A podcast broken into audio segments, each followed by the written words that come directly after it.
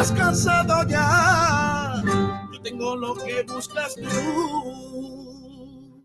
porque tu corazón y el nuestro tienen mucho en común. Blanco y azul, tu corazón es blanco y azul y nuestra sangre es blanca y de sentirte blanco y azul presumes tú que solo piensas blanco y azul que mueres por el blanco y azul disfruta de tus sueños blanco y azules yeah,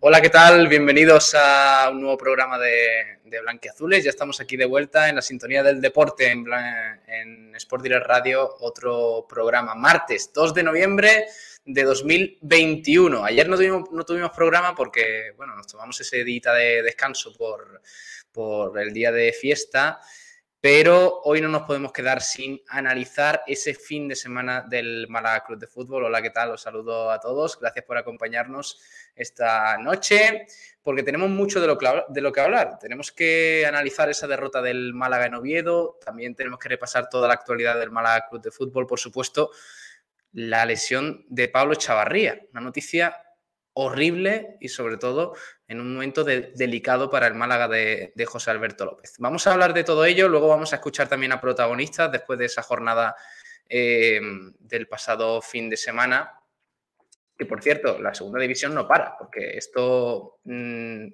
ayer terminó la jornada eh, del eh, Oviedo Málaga en segunda división, hoy ha arrancado otra eh, y el viernes, si no me equivoco, perdón, comienza otro. Por tanto, vamos a repasar también resultados un poquito para ver cómo está la clasificación y demás, pero sin duda que hay muchísimas novedades en la categoría de plata. Antes de nada, saludaros a todos los que nos estáis escuchando a través de la página web en sportdiraradio.es, a través de frecuencia modulada en 89.1, también en el 96.6 aquí en Málaga Capital y, por supuesto, en redes sociales, a los que nos escucháis a través de YouTube, en Facebook, en Twitch, en Twitter y a través de Instagram también, por supuesto. Y, bueno, pues en las aplicaciones digitales de radio que ya son habituales, radio.es, Radio Garden y todo ello. Eh, vamos a presentar a los compis que están por aquí con nosotros. Por un lado, Juan Durán. Hola Juan, ¿qué tal? Muy buenas. Buenas noches, Pablo. Te veo más joven. ¿Me oyes bajo? No, no, que te veo más joven. Bueno, pues. Ah, me ves más joven. Sí, es que me, me, he afeitado. Y, resulta que, claro, la semana pasada me dijeron que, que esa barba que tenía yo no me hacía ningún beneficio. Pues por tanto, yo, yo oigo a los oyentes y siempre, siempre hago caso. Así que ahora me he afeitado Ahora me dicen que me van a pedir el DNI para entrar a cualquier lado, así que perfecto. ¿Tú cómo estás, Juan? Bueno, la verdad que bastante decepcionado con el Málaga. Bueno, más que con el equipo, con el entrenador, que luego ya le daré un, buen recaíto durante el programa de hoy. Mm.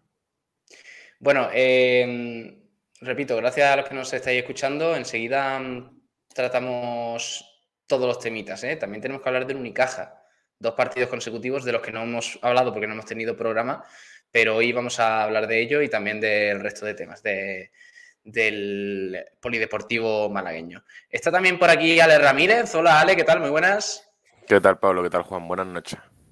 ¿Cómo estás? Yo sí te escucho alto. ¿eh? Bien, bueno. Eh, como dice Juan, decepcionado con el entrenador y yo creo que ya va siendo hora de meter un poquito más de caña porque y, mira que se está empezando a meter ya caña en el malaguismo y aquí en esta casa, pero eh, no es suficiente, creo yo. Hmm. Bueno, ahora hablamos de, todo ello, porque vamos a, vamos a tener tiempo, sin duda. Así que, por cierto, mm, vamos a repasar un poco resultados, antes de nada, para ver un poquito cómo está, cómo está el asunto en, en segunda división. La jornada número 13 que arrancó el viernes pasado con ese Almería 1, Leganes 0, Real Sociedad B 0, eh, Las Palmas 1. También el sábado los partidos que tuvimos en la categoría de plata fueron los siguientes: el Huesca 1, Amorebieta 1, Lugo 1, Sporting 1, Cartagena 0, eh, Ponferradina 1.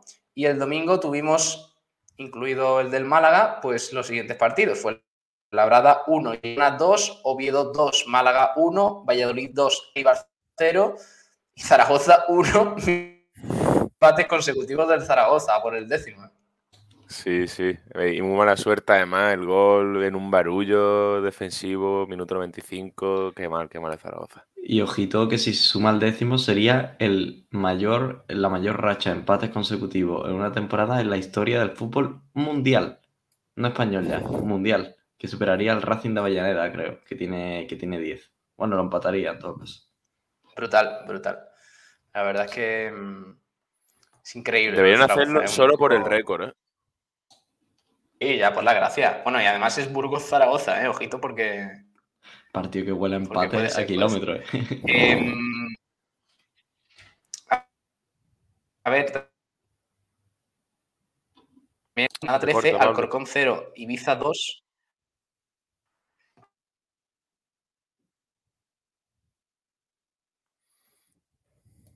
No te escucho, Eh, el. Tenerife. Málaga Club de Fútbol.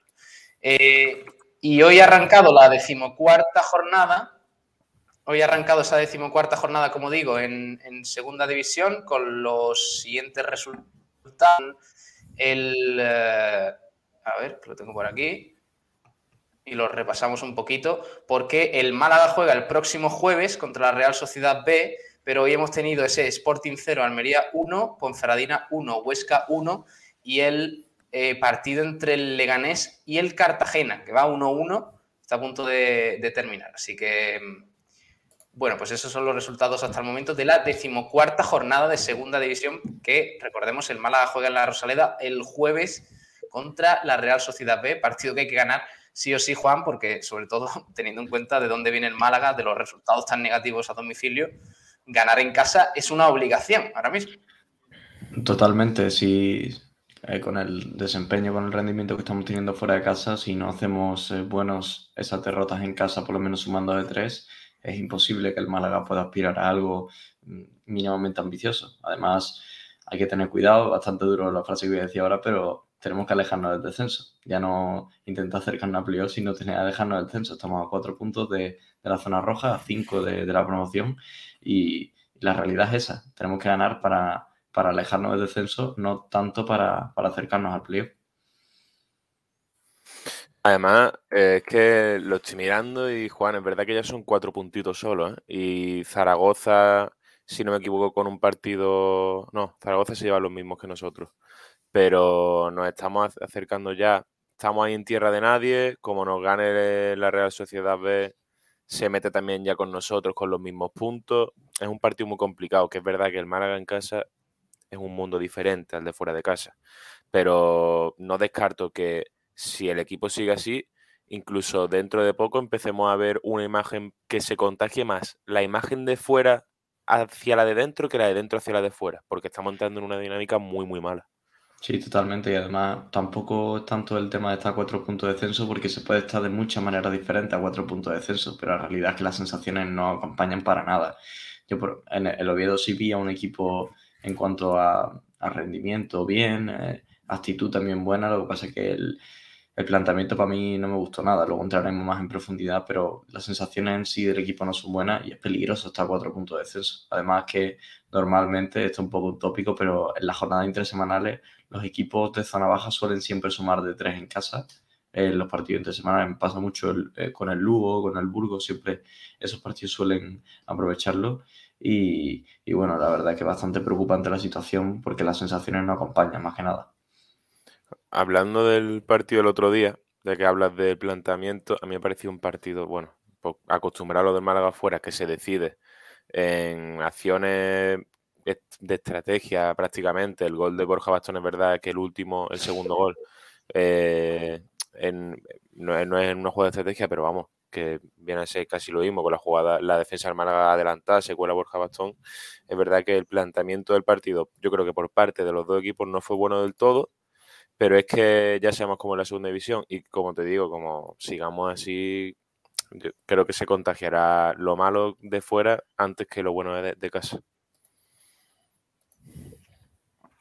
Luego. Y sobre todo mm, nos quedamos con, con algunas cositas, ese doblete que has mencionado, Ale, de, Borja Bastón. Eh, precisamente en una semana en la que el mismo delantero del Oviedo ha concedido entrevistas hablando del Málaga Club de Fútbol y pues subrayando mm, lo mal que estuvo en su etapa en el Málaga, destacando incluso que llegó a haber más, serie de Netflix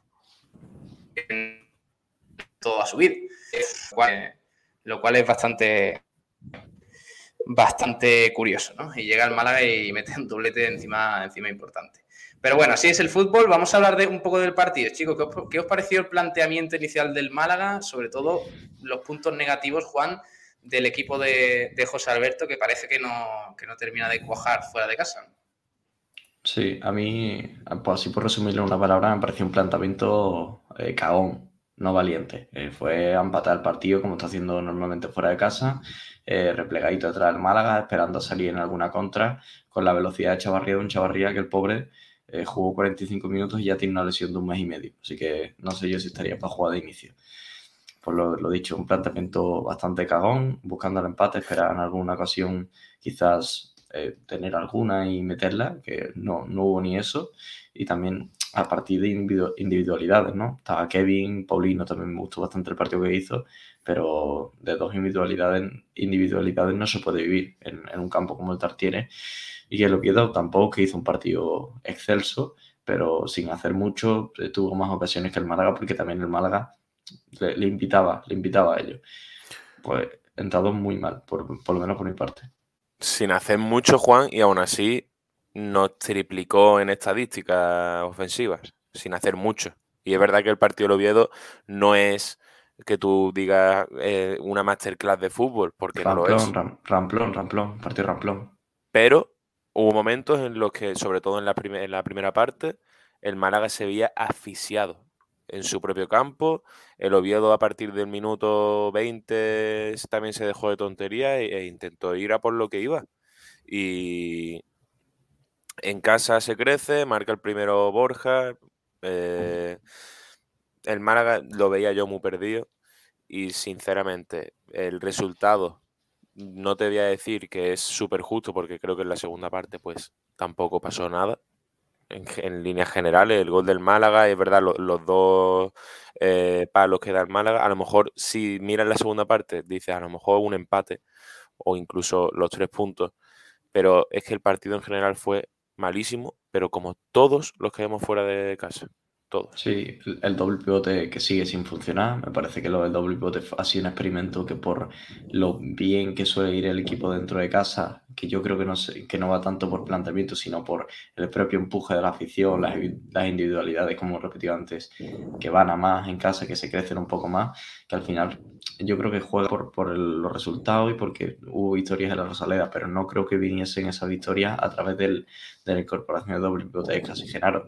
Genaro, que pese al gol, hizo un partido nefasto. Lo que no es el gol es un partido malísimo. Es casi eh, más de lo mismo, incluso peor que el de Genaro.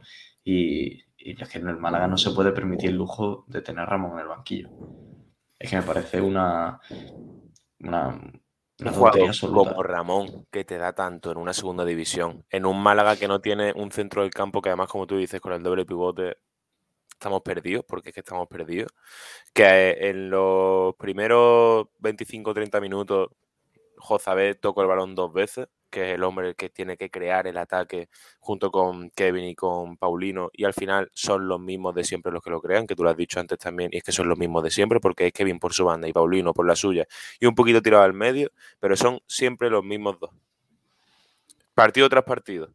Y se le mete al Mister en la cabeza que hay que jugar con dos centrales de mediocampista, pues iremos así, veremos también lo que pasa en casa, porque además ya a Genaro no lo va a quitar, dos partidos seguidos marcando gol, no creo que lo quite.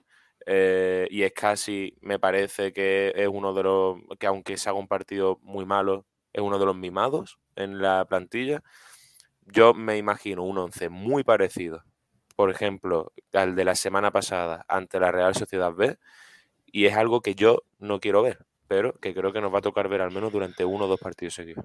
Bueno, y ya también metiéndonos en el partido, hay una cosa clara, ¿no? El Málaga hubo serios tramos, ¿no? Está la primera parte completa, donde el Málaga sale perdiendo, y luego a partir de, previo al gol de Genaro, el Málaga hace muy buen fútbol porque nos recordaba ese fútbol que hace el Málaga en las primeras cinco jornadas, que tanto hemos repetido durante esta semana del Málaga de las cinco primeras jornadas, pero que la realidad es el Málaga que baja la pelota, que juega en corto, que se mueve, que se desplaza, que intenta ser protagonista en el partido, que es algo que no fue en la primera parte, y ahí es cuando el Málaga tuvo 15 minutos de mayor esplendor. Tuvo, recuerdo, un tiro de Kevin, si no recuerdo mal, en la de Genaro, y ahí cuando el Málaga realmente hace hizo daño. Y ya a partir del gol, pues como el entrenador va a Oviedo a firmar el empate, en el momento que tiene el empate, dado, vuelve a dar el Málaga un paso atrás y es cuando el Oviedo se vuelve a crecer. Y luego el último tramo es cierto que es un ida y vuelta, el partido se rompe y la tiene el Málaga para meter, le da el palo, se sale fuera. En caso de, del Oviedo, Borja Bastón la manda a guardar. Que es verdad que el Málaga podía haber ganado el partido en el tramo final, perfectamente, pero que pese a que el Málaga podía haber ganado el partido, yo creo que el discurso hoy tuyo y mío creo que iría muy, muy, sería muy parecido al que estamos dando ahora, porque por mucho que el Málaga gane o pierda, el planteamiento hubiese sido igual de malo y el cambio de chica del Málaga con las cinco jornadas sigue siendo igual de notorio. Sí, a ver, más que es verdad que fuera de casa yo creo que nos vamos a conformar con los tres puntos, juguemos bien o juguemos mal, porque es que mm, no se nos da, no se nos da, pero hasta ningún punto. Y al que sí se le ha dado, pues es siempre el equipo local, en este caso le toca a los Oviedo. Da igual a dónde vayamos, porque vamos a, eh, vamos a ser un equipo que resucita el local.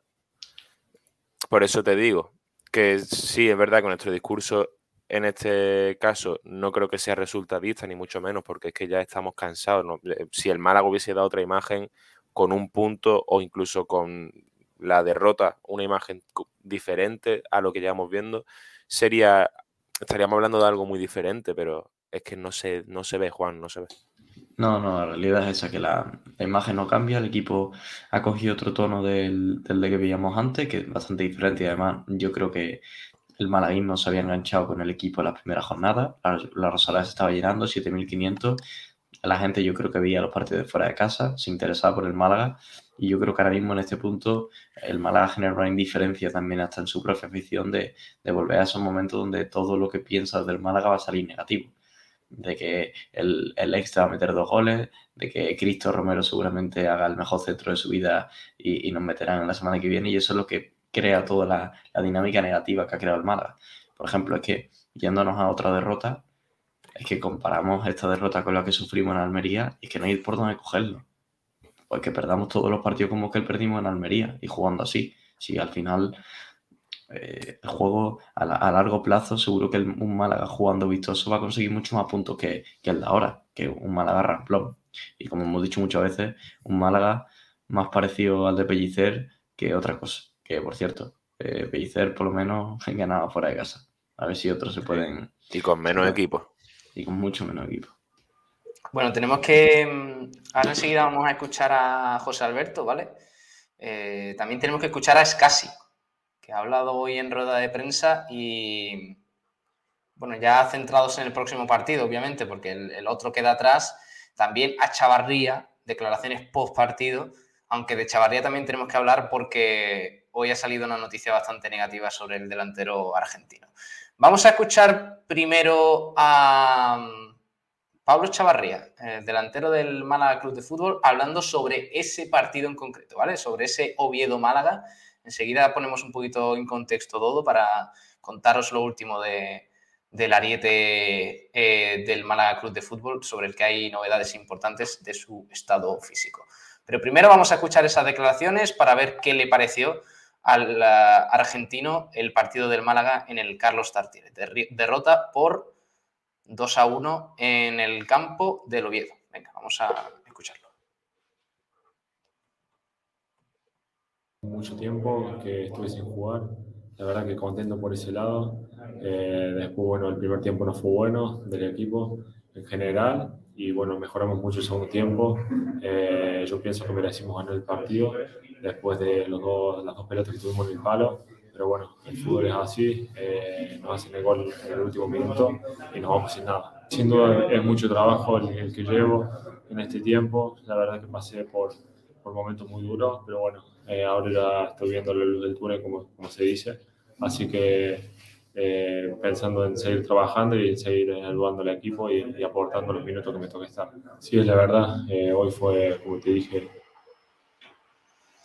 ¿Cómo visteis a Chavarría el otro día, chicos, en el campo del Oviedo? Fue una de las novedades, hablando, o sea, siendo titular de inicio en el 11 de José Alberto. Quizás no era el mejor partido para estrenarse, eso es lo que piensan muchos malaguistas, porque de hecho Chavarría es que no ha jugado ni un minuto en los últimos partidos, es decir, no ha, tenido una progresión.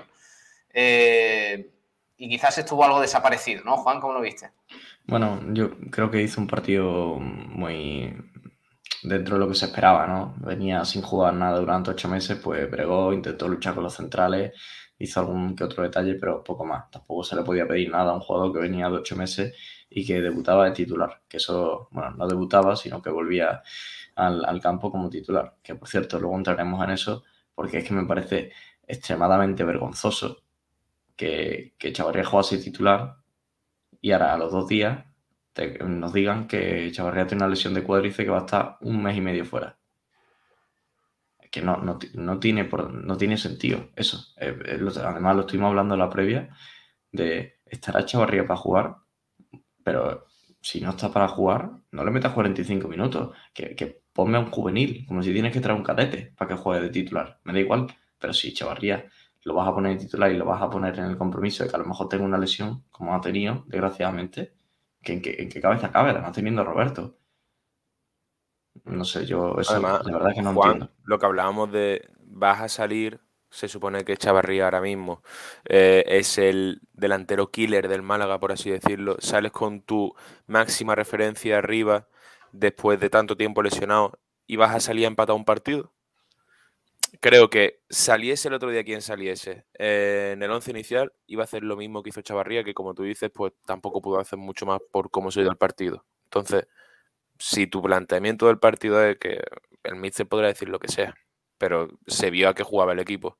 ¿Vas a salir a, por el punto? Pues metes al chaval, metes a Roberto, que te luche todos los balones que pueda, que sabemos que no se va a lesionar en el primer partido, a no sé que pase algo, pues, y ya está. Me parece, como te he dicho, una, una elección de, eh, de que sea Chavarría el que juegue y además sin ningún tipo de minutos antes me parece muy mala y otro fallo del entrenador del Málaga. Bueno, pues yo ahí no... perdona, Pablo. La noticia del día de Chavarría, ya que la has adelantado, pues vamos a, contarla. el hecho de que, bueno, se ha sometido a pruebas médicas por esas molestias en el cuádriceps contra el Oviedo y finalmente pues se le ha detectado una, una lesión en el cuádriceps izquierdo que le va a hacer pues estar en torno al mes y pico mm, de baja. Así que pues esa es la noticia la mala noticia del día en el entorno del Málaga Club de Fútbol, sobre todo para el argentino, que también eh, eh, ha puesto un tuit, ahora os lo cuento y, os lo enseño para que, para que lo veáis. Pero decía Juan sobre el tema. Sí, no, el tema es que yo no iría tanto, como ha dicho Ale, al entrenador, sino también un poco a los servicios médicos, ¿eh? porque al final es cierto que el entrenador es el que decide, oye, tú vas a jugar 45 minutos, pero si desde la zona médica, desde el departamento médico del Málaga le dicen, oye, este chaval no está para 45 minutos, el entrenador no pone al jugador 45 minutos. Y, y, también yo creo que es un poco de sentido común, que el jugador viene de 8 meses, por favor, como lo vas a meter 45 minutos titular? Si es que eh, eh parece que no quieren verlo, que, que, estaban cometiendo un riesgo impresionante y además innecesario. Porque si el Málaga se estuviese jugando una final de playoff, o si el Málaga, si gana en Oviedo, se salva, pues oye, claro, que si se lesiona un mes y medio, pues bueno, ya termina la temporada y fuera. Pero es que estamos en la jornada 13, en noviembre. ¿Qué necesidad tiene de poner en serio un jugador? Es que no, no, es que no, entiendo, no entiendo esa decisión y me gustaría, a ver si tenemos la oportunidad de, que el entrenador en la previa del, de la Real B le pregunten por, por el que has hecho arriba, porque no tiene sentido. ¿Por qué, ¿Por qué cometes ese riesgo si es que estamos jornada 13? Mañana habla, por cierto. Mañana habla José Alberto en La Rosaleda eh, a las doce y media, me parece. Así que ahí tendremos, mañana escucharemos la, la previa de, José Alberto. Hoy ha hablado Escasi, mañana el técnico, el técnico asturiano. Por cierto, mm, Pablo Chavarría ha puesto hoy en, Twitter feliz por volver a competir después de ocho meses. Quiero agradecer a cada persona que fue parte de este largo proceso de mi recuperación. Gracias a cada uno de ustedes por el cariño que me hacen llegar. Y ha continuado el tweet con otro, bueno, con, ese hilo en el que aparte pues eh, adjunta un par de imágenes del partido contra el Oviedo y demás y dice, una lesión muscular me va a tener una semana sin jugar, pero lo tomo como una piedrita más en el camino, con mucha fuerza para lo que se viene. Eh, ¿Qué opinas tú, Ale? ¿Crees que el tema Chavarría o al menos su lesión eh, era previsible o al menos mm, lo podría haber tenido en cuenta José Alberto? ¿Ha sido una mala decisión ponerlo de titular? Era evitable previsible, mm, como dice Juan, es que, vamos, viene de mucho tiempo, Pablo, muchísimo tiempo lesionado. Lo pone de titular en un partido en el que se va a tener que son eh, la defensa de Oviedo una defensa ruda. No, no es para nada la defensa más flojita del campeonato. Lo pones ahí de titular, luchar con los defensas frescos, pues, eh, previsible y evitable, a mi parecer. La culpa yo sí que, además de, como dice Juan, de, los servicios médicos, que me parece ya la broma de todos los años, sinceramente, no, mm, no me parece ni raro. Eh, sí que se la ha hecho también a, José Alberto y no por echarle otro palo, sino porque no, no, tiene, no tiene ningún tipo de sentido. Y creo que nos volvemos a quedar sin un delantero de referencia ya, sin Secu, sin Chavarría y nos quedan pues los dos que llevan jugando hasta ahora, que son Brandon y Roberto, de los cuales Roberto es referencia y el chaval pues, aún está verdecillo. Hay que darle minutos, sí, pero las cosas como son, tiene 19 años. Problema, problema muy gordo para José Alberto en esa posición, ¿eh? porque recordemos, como ha dicho Alex, que Secu tiene todavía para unas dos semanas de baja, Chavarría va a estar de nuevo más de un mes lesionado y pues solo queda Roberto como nuevo, aunque es verdad que eh, José Alberto ya ha probado a, Brandon Thomas en esa posición, en un esquema quizás un poquito más móvil en el ataque, donde, donde pues el ex de los Asuna es eh, la principal referencia. De hecho, posiblemente veamos ese, ese esquema de nuevo contra, contra la Real Sociedad B. Falta quizás por ver qué decisión toma José Alberto sobre Roberto, si, va a seguir confiando en él de titular o, quizás le va, le va a dar un poquito más de importancia a los partidos a domicilio, donde se parta un poquito más ahí el pecho para bajar balones y demás, no sé. No sabemos qué va a pasar. Ya hablaremos de ese partido el jueves, pero la noticia tras el Oviedo es que el Málaga tiene un problema muy gordo en la posición de 9. Y pero bueno, no es el único problema, porque claro, mm, nos quedamos chicos con dos caras del Málaga en la visita al Oviedo. Por, un lado, los últimos 20 minutos, a partir del minuto 70, cuando llega el empate de Genaro Rodríguez eh, a ese gol inicial de, de, Borja Bastón. El Málaga, de hecho, se viene un poquito arriba, tiene dos palos, incluso casi gana el partido. Eh, buenas sensaciones del equipo en esos momentos. Luego llega el varapalo del 2-1, que también es un fallo defensivo. Eh, creo que es Genaro el que rompe la línea del fuera de juego y, también hay alguna algún fallo en el, en el marcaje, perdón. Pero, eh, claro, hasta el minuto 70, ¿dónde estaba el Málaga? A mí esa es la sensación que me dio. A mí me faltó mucho más del Málaga, creo que, el equipo no estuvo, de hecho el Oviedo al descanso se pudo haber ido quizás con alguna renta más en el marcador y, la sensación es que José Alberto ve un partido muy distinto al nuestro, porque dijo en rueda de prensa que a él le había parecido un buen partido del Málaga y que por mala suerte y por detalles y por falta de contundencia, pues no se había ganado o no se había puntuado. ¿Cómo, cómo lo veis vosotros? A mí lo del tema José Alberto de cómo ve los partidos, yo creo que, es algo que no, que no se entiende por ningún lado. además, le preguntaron el otro día en rueda de prensa, no me acuerdo qué compañero fue, sobre qué opinaba del cambio del Málaga en las últimas jornadas y decía que él no había notado cambio. Eh, o ve diferentes partidos a nosotros o, o, le enseñan estadísticas que no tienen nada que ver con las que nosotros vemos. pero es que no se entiende que un entrenador no quedase tan ciego en ese sentido de, por favor, si es que te lo están poniendo en bandeja, si es que el Málaga generaba 30 ocasiones más por partido al principio de temporada. ¿Algo está pasando, José Alberto? Y, igual con el partido de ayer, el partido del, del domingo. El partido del domingo en Málaga fue un partido malísimo, malísimo por todos lados, que no hay por dónde cogerlo. Ni por planteamiento, por actitud de los jugadores sí, intensidad también. Yo creo que la presión en Málaga la hace súper desordenada y mal. A veces presionaban unos, otros no. El Málaga intentando presionar con Chavarría arriba, que Chavarría sabía que no estaba al 100% ni al 75% porque no podía ir a tope de la presión. Es que hay un montón de cosas que a mí se me escapan y, es que me, eh, lo, hemos dicho muchas veces. A José Alberto parece que le falta autocrítica, pero es que José Alberto yo creo que no sabe en el puesto de entrado que está y en el club al que representa. Porque un entrenador del Málaga, cuando el Málaga pierde en Oviedo, porque el Oviedo es cierto que tiene un buen equipo, pero el Málaga es, mucho, es mejor equipo que el Oviedo. Eh, le guste a quien le guste. Y, al que no le guste, pues es lo que hay. El Málaga tiene mejor equipo del Oviedo. Un entrenador no puede llegar a pensar y decir, bueno, hemos jugado un buen partido y tenemos que. Y, no vamos a cambiar nada porque el partido para mí me ha parecido bueno y hemos merecido ganar. Perdona, usted ha entrado el Málaga, el Málaga ha perdido en Oviedo. Tú tienes que dar la cara y ser autocrítico, porque has perdido en Oviedo con el Málaga. Y eso al entrenador le está faltando muchísimo y en muchos partidos. Y a mí es algo que me enfada, porque me da la sensación, desde hace bastante jornada, que al entrenador se le queda un poco grande el puesto de ese entrenador Málaga. Nos reíamos de Pellicer cuando, cuando hacía prácticamente lo mismo en rueda de prensa. Nos reíamos porque llevaba una temporada entera haciéndolo, pero mmm, parece que, como dice Juan José Alberto, o no sabe ver lo malo del partido o no quiere verlo o no quiere mostrar que existe eso eh, de lo que todos nos quejamos. A lo mejor quiere ver, quiere hacer ver que no hay problema, pero es que no hace falta ser José Alberto para verlo.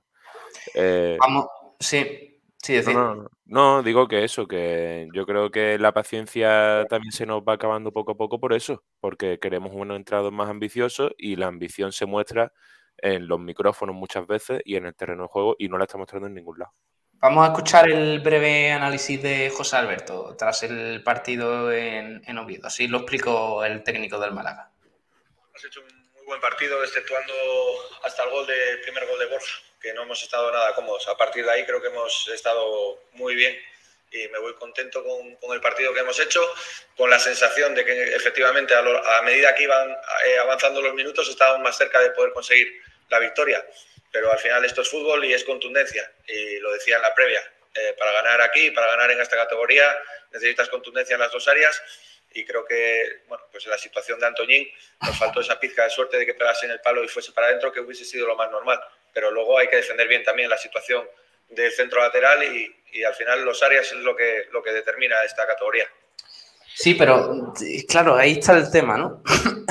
Habla José Alberto de unos minutos muy buenos del Málaga, pero sin embargo no hace alusión a, posiblemente 60 minutos en los que el Málaga pues no hace prácticamente nada, no crea ningún peligro más allá de, las internadas de Kevin, que siempre, bueno, pues siempre genera cosas. Eh, y sin embargo, mm, pues se queda con eso, ¿no? Con, el palo, ¿vale? Que sí, que es, que es verdad que se pudo haber ganado el partido, pero cuando no se hace, yo creo que hay que mirar un poquito más allá. Está José Luis Sabater por aquí. Hola Saba, ¿qué tal? Muy buenas. Hola, ¿qué tal Pablo? Muy buenas. ¿Qué te parece a ti el análisis de José Alberto? Me parece que no es un análisis y que no es del mismo partido que nosotros. O sea, os venía escuchando de camino, eh, he escuchado a Juan decir que en la ocasión del Málaga fuera un producto de que se rompió el partido y me parece que no ha podido acertar más. O sea, el Málaga no, no tuvo ocasiones, no generó eh, pues la de Antoñín, el centro de Aitam, que no, el más optimista lo considerará ocasión, yo la verdad que no. Eh, pero eh, fue producto no por mérito del Málaga, no porque el Málaga incidiese más en ataque o estuviese más activo a la hora de generar eh, juego y jugada, sino porque se rompe el partido y Antoñín, al fin y al cabo, está fresco. Y Antoñín, con el ritmo que lleva del partido contra el Lugo y este, tiene la habilidad de poder crear una jugada y sacar un disparo, que no ha entrado. Y si no ha entrado, José Alberto, después de hacer el partido que hace el Málaga, no me parece que el análisis deba ser ese. Me parece que el análisis es hemos planteado mal el partido, hemos hecho un mal partido, nos han caído dos y nos podría haber caído alguno más. Y podríamos haber tenido suerte, sí, pero es que la suerte no podemos depender de que podríamos haber tenido.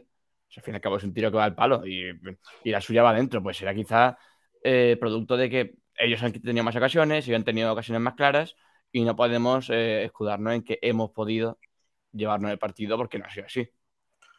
La sensación es que la diferencia del partido del Málaga en Oviedo con el resto de partidos a domicilio, exceptuando quizás Ponferrada, que eso fue otra historia, em, es que el gol de Genaro, el empate, mete al Málaga de lleno en el partido, porque llega en el minuto 74, todavía faltaban 20 minutos para terminar y, había muchísimo en juego, pero, pero seguíamos viendo al mismo Málaga ramplón en ataque, sin ideas, sin juego en el centro del campo. Eh, quizás en defensa, bueno, pues mínimamente serio con, ese nuevo experimento de, de Lombani Juan de, en, en defensa y sin, recuperar la, pareja titular de, de y, Juan de. Pero más allá de eso, el Málaga volvió a mostrar esa cara, esa cara de no saber a qué jugar fuera de casa, de no saber encontrar su identidad y sobre todo de no tener ningún plan B, porque llegó el momento en el que el Málaga se puso cuesta abajo con la derrota o con ese gol de, de Borja, de Borja Bastón en el minuto 20 de partido y el Málaga pues seguía digamos, planteando un partido en el que la solidez pudiera ser su, base, ¿no? Para mantenerse con vida, pero no planteaba nada más, nada más allá de eso para intentar empatar, que era eh, el objetivo. Sin embargo, claro, ese gol de, de, de Genaro le mete en el partido de lleno y luego pues pasa lo que pasa, que, tiene mala suerte, es verdad, el equipo con los palos de Aitam y de Antoñín en el minuto 87 y 89, justo antes del gol en el 90 de Borja Bastón. Pero claro, quedarse con esos dos, con esas dos ocasiones, cuando claro, también nos, podemos, nos ponemos a ver las estadísticas un poco y tenemos que el Málaga, por ejemplo, pues, a ver, a ver, a ver, que lo tengo por aquí, disparó dos veces a puerta. Claro, es que eh, lo que tú dices de mala suerte, yo puedo achacar solo a la mala suerte si al marcar el gol el Málaga busca el segundo. Pero es que el Málaga marca el gol y es que no hay, no hay imagen más, más definitoria de conformismo. Al fin y al cabo, es que el Málaga, si le hubiese valido perder de 0 eh, 1-0, o si hubiese conformado con 1-0, si el, punto se conforma con el punto, eh, se agarra lo mínimo. Entonces no podemos, evidente que no vamos a, a, a, a muerte sin dejar nada atrás, pero lo que no puede ser es marcar y retroceder 40 metros en cada línea. Porque me parece que no puede achicarse la más suerte. Y hay una cosa muy curiosa, es cuando el Málaga mete el gol, hay que ver todos los jugadores en la celebración y en San José Alberti haciendo el símbolo de la cabeza, ¿no? De calma, que cabeza, cabeza que ya, tenemos el empate y ya podemos irnos contentos. Claro, es que, tú puedes pedir calma, tú, claro, tú puedes pedir calma diciendo, vamos a seguir atacando, pero no vamos a perder la cabeza porque tenemos un punto. Pero es que lo que nosotros vemos con esa imagen, por más que nada por, por las pruebas que nos viene dejando semana tras semana el Málaga, es cabeza tenemos un punto, podemos celebrar ya esto como la liga. O sea, mm, no veo yo a, un Málaga ambicioso. Es más, fuera de casa veo un Málaga demasiado conformista y no me parece que eso sea el Málaga, la verdad. Igual que mm, mm, José Alberto dice que el Málaga tiene mala suerte con esos dos palos que le hubieran dado la victoria al equipo. Yo creo que esa victoria hubiera sido injusta por los méritos del Oviedo. También es verdad que la victoria del Oviedo quizás es un poco, un poco excesiva, pero aún así el equipo asturiano pues mm, se mostró más en ataque. Eh, forzó mm. ocho saques de esquina frente a los dos del Málaga, tiró 19 veces eh, por los nueve tiros del Málaga, a puerta fueron siete por los dos del Málaga, en fin, digamos que mm, hizo más por ganar que lo que hizo el Málaga. Entonces, claro, igual que decimos que Málaga tuvo mala suerte, pues el Oviedo también podría haber tenido, o quizás no tuvo buena suerte por no irse con un resultado mayor al descanso, que quizás es lo que hubiera merecido con ese, con ese 1-0 de Borja Bastón. Pero es que, Pablo, tú decías antes de, de, que la victoria del Oviedo se puede considerar o llegar a considerar excesiva. Se considera excesiva porque el Málaga ha dado dos palos que no sabe ni cómo al fin y al cabo, le quita los dos palos al Málaga, que sí que es evidente que eso ya es fútbol hipótesis, pero no va, no da al Málaga esos dos palos que son muy, muy, muy aislados, ya repito, y uno de esos palos es un centro que se envenena, que al fin y al cabo no es ni siquiera un disparo. Y es que nadie está hablando de que el Oviedo no se haya merecido ganar o de que sea excesivo el castigo. A mí me parece que, y además el Málaga, cuando tenía que proponer, proponía sin idea. Al fin y al cabo saca a Chavarría y cuando saca a Chavarría empieza a dibujar centros. Y un planteamiento muy raro y muy, muy rocambolesco me pareció para, para intentar sacar algo de allí. Pero ¿sabes? eso pasa, eh, pasó en Oviedo, ha pasado contra, contra, el Zaragoza, bueno, contra el Zaragoza en los últimos 30 minutos y contra el Lugo, que es muy fácil. Hay una persona que se llama Ramón, que es el hombre que tiene las ideas del Málaga en ataque y en, parte también la salida de balón. Si no está Ramón, el Málaga no tiene idea ninguna. El Málaga es, a ver, vamos a hablar claro. El Málaga gana el Lugo por un gol de, absoluta chamba de Genaro. Empata con el Zaragoza. Y, y por un golazo, ¿eh? Por un golazo magistral de Genaro Rodríguez. Por supuesto. El, el empate al Zaragoza es un gol, eh, un tiro a puerta al Málaga creo que hace en todo el partido, dos tiros. El Málaga no vuelve a tirar en todo el partido. Y luego el, la, ¿qué visita hacemos entre medio fuera de casa? Entre Lugo y Zaragoza. Eh, Huesca. Eh, bueno, el día de Huesca sí fue un poquito mejor Málaga. Pero los dos últimos partidos en casa, el Málaga ha hecho muy, muy, muy poquito para llevarse cuatro puntos. Lo que pasa es que sí es verdad que ha sido efectivo. Y que, y que en defensa ha sido un buen equipo. Pero es que el Málaga está pasando por un bache de juego muy serio. El problema es que como en casa sí que está teniendo esa, efectividad y esa, esa, solidez defensiva, no se está haciendo notar, pero realmente eh, tú eh, analizas el partido del Lugo y del Zaragoza y tú ahí no sacas como conclusión que el Málaga se lleva cuatro puntos. Sería bastante, bastante menos. Pero es que el problema es ese, que como el Málaga está ganando dentro de casa, no se le puede decir nada al entrenador ni achacarle nada al equipo. Pero es que la victoria dentro de casa hay que verla.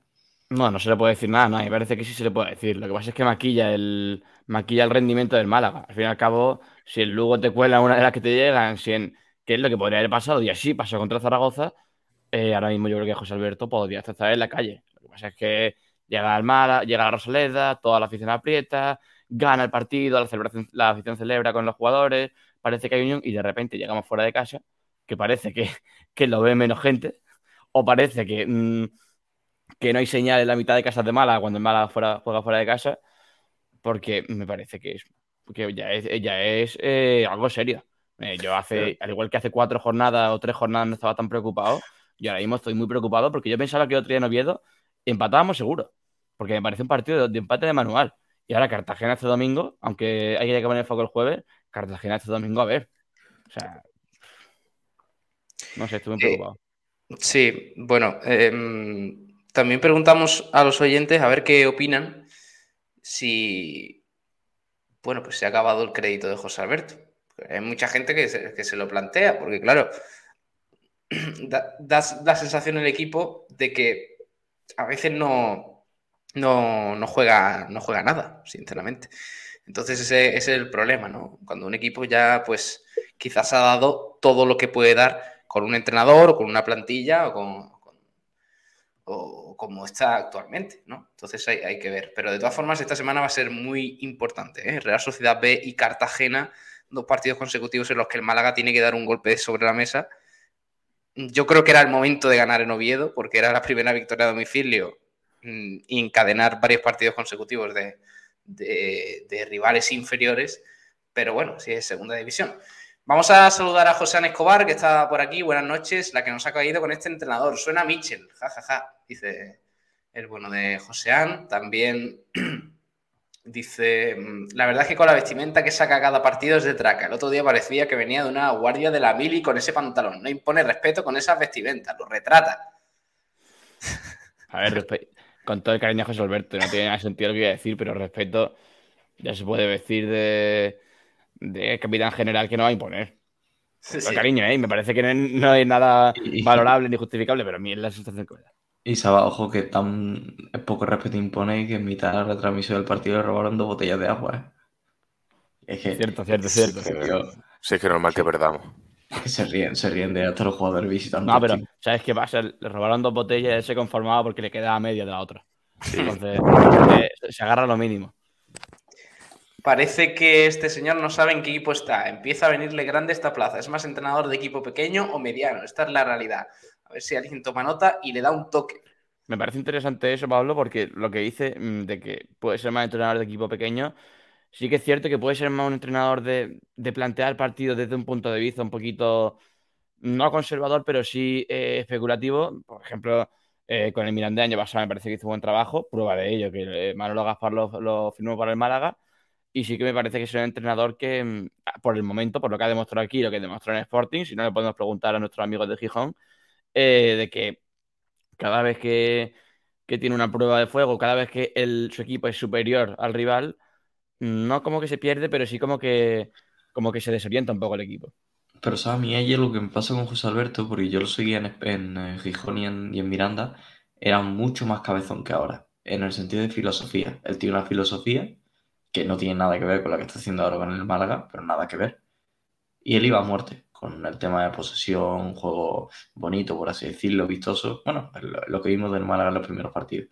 Y él iba a muerte con esa filosofía y en el Mirandés fue a muerte hasta el final. Da igual contra que en Cuasi que intentaba jugar bien y en el Sporting igual. Por eso a mí me sorprende tanto que, que ahora cambie. El, bueno, en el Sporting sí que es verdad que le pasó un poco como ahora con el Málaga, ¿eh? pero en el Mirandés sí supo mantenerse firme a la filosofía. Y, por eso me sorprende a mí tanto que, que haya cesado de esa manera con, con sus ideas. Que no, no sé la fíjate, fíjate, Juan, que es más fácil ser cabezón o, empeñarse en alguna idea cuando tienes una plantilla joven, porque sabes, eh, tú puedes estar empezando en que un jugador te va, a dar un, te va a dar un rendimiento y al fin y al cabo no es como ahora, por ejemplo, si pones a, a Lombán, que me parece que lo está haciendo muy bien, ¿eh? pero si pones a Lombán tres partidos y los tres lo hace mal, no es como si pones a un central eh, cedido de, del español eh, tres partidos y lo hace mal, porque tú sabes que ese central, pues lo mismo el, año que viene es titularísimo en el español. A lo que me refiero, que era una plantilla que tenía mucho potencial y que sabía que los errores estaban permitidos, eran entendibles para el largo plazo. Eh, en esta temporada sabe que son jugadores de rendimiento más inmediato, eh, salvo Víctor Gómez o alguno de estos, que por cierto es el mejor del equipo, o sea que vaya ejemplo que he puesto, pero mm, al fin y al cabo sí que con plantillas más hechas, con equipos más hechos, que además están obligados a, salir a, ya no a ganar, pero a proponer. Al fin y al cabo, todo el Málaga y el Sporting, mm, en su, tuve, lo veo un partido en su casa, y es que si no propone, la afición se echa encima. Porque además la afición no es como, mm, con todo el respeto, quizá la afición de Getafe, que se conforma más con la victoria que con el juego. O digo Getafe porque es el primero que se me ha ocurrido, pero hay ese tipo de aficiones de equipos de localidades más pequeñas que sí que dan de alguna manera más importancia al resultadismo que a jugar bien. Al fin y al cabo, en Málaga y en Sporting precisamente son sitios en los que no, se permite o no se, no se da manga ancha a, eso, a lo que está haciendo José Alberto ahora, que no hacía principio de temporada. Y yo creo que le, le puede los nervios, le puede la presión, eh, le pueden muchas cosas y me parece que, va peor, sinceramente. Veremos a ver cómo, cómo se esta jornada, pero me parece que va peor. Sobre el tema de los cambios, esta vez sí ha agotado todos contra el Oviedo, eh, que hay mucha gente que, no entendía por qué no, hacía los cambios o por qué lo hacía tan tarde. En este caso hizo dos en el descanso, uno yo creo que sería por, petición de Chavarría, que no, no se notaría bien, eh, Chavarría y Jozabez, que dejaron su sitio a Brandon y a Haitán. En el minuto 67 entraron Antoñín y Javi Jiménez por Kevin y Brian Cufré.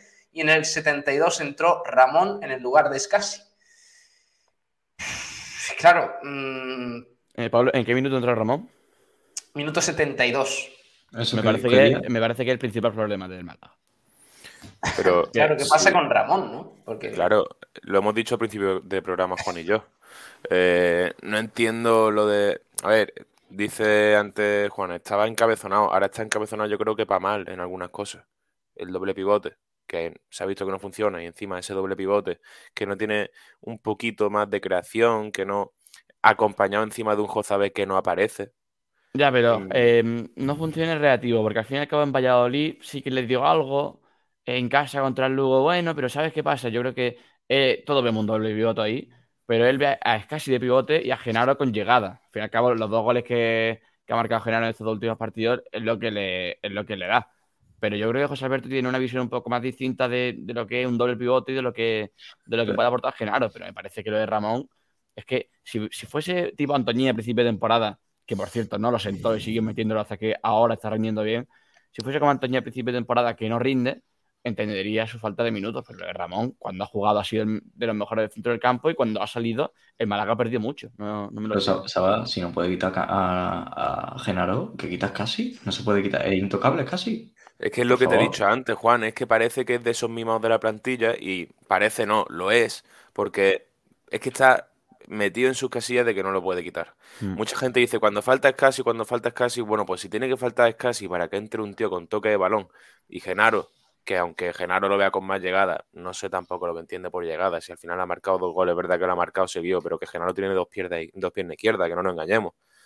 Mm, no sé, yo entiendo que es casi uno de los intocables, pero no entiendo tal por qué. Yo O sea, es que ¿tendría sí. que ser fijo Ramón en este Málaga? Me parece que sí. Sí, Pero es que la duda, la duda ofende, Pablo. Es que esa pregunta es, es muy jodido que no la estemos haciendo. Porque es que es algo que, que Ramón tiene que jugar. Si el Málaga juega 96 minutos en un partido, Ramón tiene que estar en 96 y está bien. Y si el Málaga tiene 4.000 minutos en una temporada, Ramón tiene que jugar 4.001. Es que eh, Ramón, vamos a ver, si, si está el Villarreal detrás de Ramón, ¿cómo el Málaga ver, va a permitirse el lujo? El Villarreal, por lo que sea, puede estar detrás de Ramón, de Haitán, de Kevin, De de, Kevin. Roberto, de Loren Zúñiga, de. Y sí, la Levy. vale. Y del. El máximo Claro. de la Eh, Levy, está-. Está hasta incluso detrás de Ramírez, para que te hagas una idea. No, cuidado, ¿eh? Ojito, ¿eh?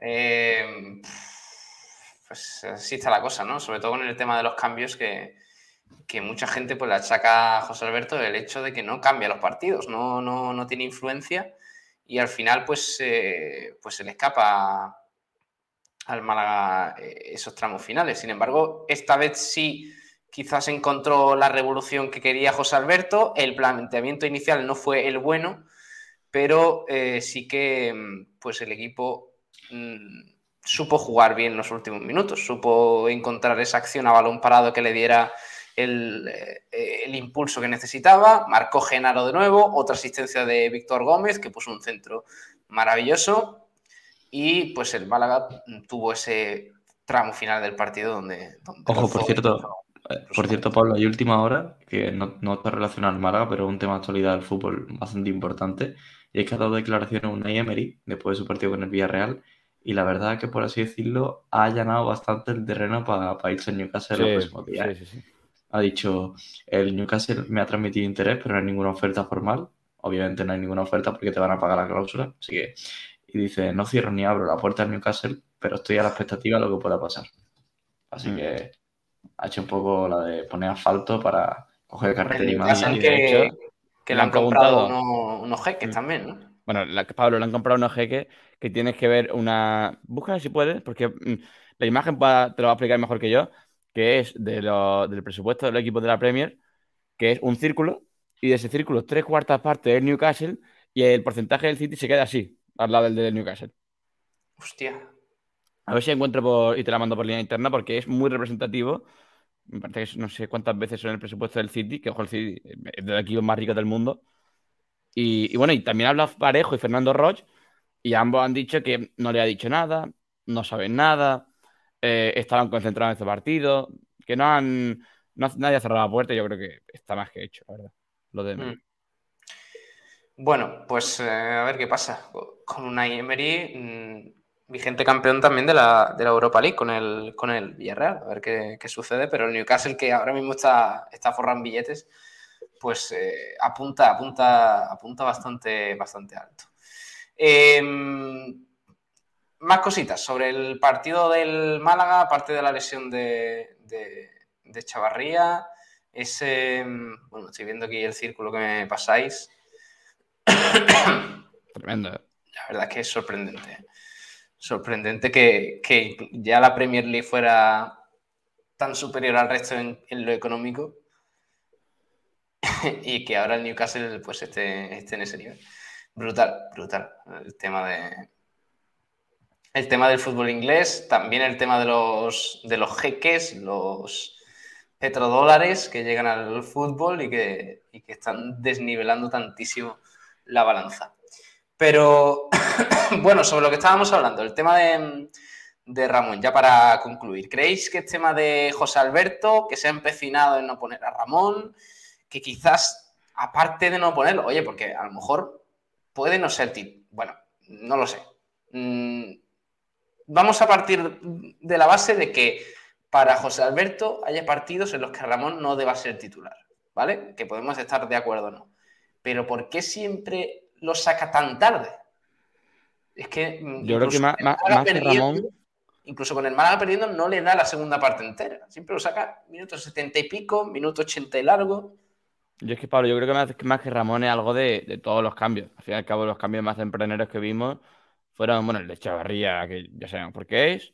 eh, contra, no me acuerdo si Lugo Zaragoza, no, contra eh, el último partido en casa antes del Lugo, que eh, fueron Javi Jiménez y, y Cufré, no, Javi Jiménez y Genaro en el descanso, porque tenían los dos amarillas y sabía que alguno de los dos lo iba a expulsar. O sea, que no ha habido nunca un cambio que no se ha obligado, entre comillas, hasta el minuto 60-65. Yo creo que algo de- muy de- intrínseco del entrenador. Al igual que había entrenadores, nos acordaremos seguro de Paco Gemes, que en el 30 hacía dos cambios porque no le gustaba lo que veía. Eh, José Alberto se espera hasta el 65-70 y me parece que no sé si le gustará lo que ve, pero piensa, le considera que, que confía en el planteamiento y lo mismo dice que puede funcionar la segunda parte, pero no sé. Yo creo que algo más de- del general. Ya que has dicho Paco Gemes, ahí, ahí lo dejo. Seguro que alguno me ha leído la mente. No, no. Sería, sería buenísimo. Sería buenísimo. Teníamos blanqueazules, Pablo, teníamos que hacer dos horas más de blanqueazules si tuviésemos No, a Paco íbamos-. No, nos íbamos a matar en la, en la radio para ver quién va a rueda de prensa, la verdad. no hablemos. No hablemos de despidos ya y todo eso, que pagarle el finiquito a José Alberto también está. Eso es otra. Eso es, es que. uf. Que Pero es que también. no es- el momento de pensar en, en finiquitos antes de tiempo, hasta que no estemos en descenso, por lo menos. Uf, Hasta que no Pablo, estamos en descenso, pero eso, Pablo- que yo me desilusiono, ¿eh? No sé si habrás visto la tabla de. Lo mismo la habéis visto ya en el programa. Tabla clasificatoria de, de fuera de casa. Contando únicamente los partidos fuera de casa. La he visto, un- la visto, mira, Penúltimo, último. No, no, no. Penúltimo no. Eh, colista. Último. Sí, tres, tres puntitos, tres puntitos. A tope, a tope. por debajo del Alcorcón. Sí, Y del de la, Lugo, y de la, y de la Morevieta. empatados Madre con Alcorcón eh. a Morevieta. Madre Eh, es tremendo. Es que es desolador. Y Y fíjate que, fíjate que esos tres puntos dos han sido contra Huesca y, y Valladolid. Pero. Sí, pero es que además quitando al Cartagena somos el equipo que menos goles ha... O sea, que más goles ha encajado fuera de casa también es un despropósito. Pero vamos, ojo, nada que que- no sepamos. Fíjate, el que peor diferencia de goles tiene, menos 8, habiendo encajado 13. El Cartagena ha encajado 15, pero al menos lleva 7 puntos, me parece que sí, 7 puntos fuera de casa. Pero es que nosotros, 13 goles encajados, 5 a favor. De 7 jugados, 3 empatados, 4 perdidos. El único equipo. Ah, no, vale, vale.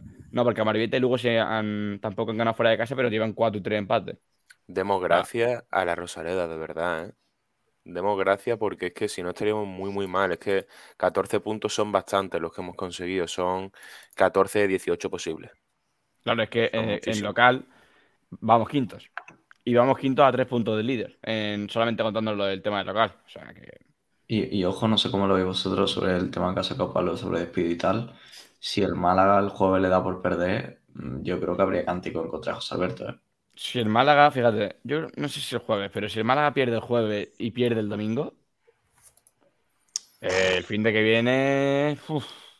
ahí sí que va a haber cánticos. Más que nada porque este fin de semana. Bueno, también es cierto que el tema de que venga un filial ya lo hemos hablado muchas veces. Aquí viene el Girona, a pesar de ir último, pero como es Girona, si ganamos, somos los mejores. Si viene el Amorebieta y el Amorebieta primero, si de- perdemos contra el Amorebieta es que somos malísimos. Aquí nos guiamos mucho por nombre. Y el tema de perder con un filial, ojo, porque la afición le puede sentar muy, muy mal. Y ya si perdemos el domingo, que por cierto va a haber desplazamiento, y como los desplazados se lleven un, un mazazo como están habiendo últimamente para variar, eh, veremos a ver el fin de que viene eh, la, la pitada que se va a llevar. O la, La realidad, mm, la realidad, la realidad es que cuando tú pierdes un partido, pero, pero das la sensación de, de, bueno, de, mantener una regularidad durante los 90 minutos, de, ser o, de tener una identidad también al mismo tiempo, pero es que el Málaga también hace una cosa como lo hace tan mal a, los 5 minutos.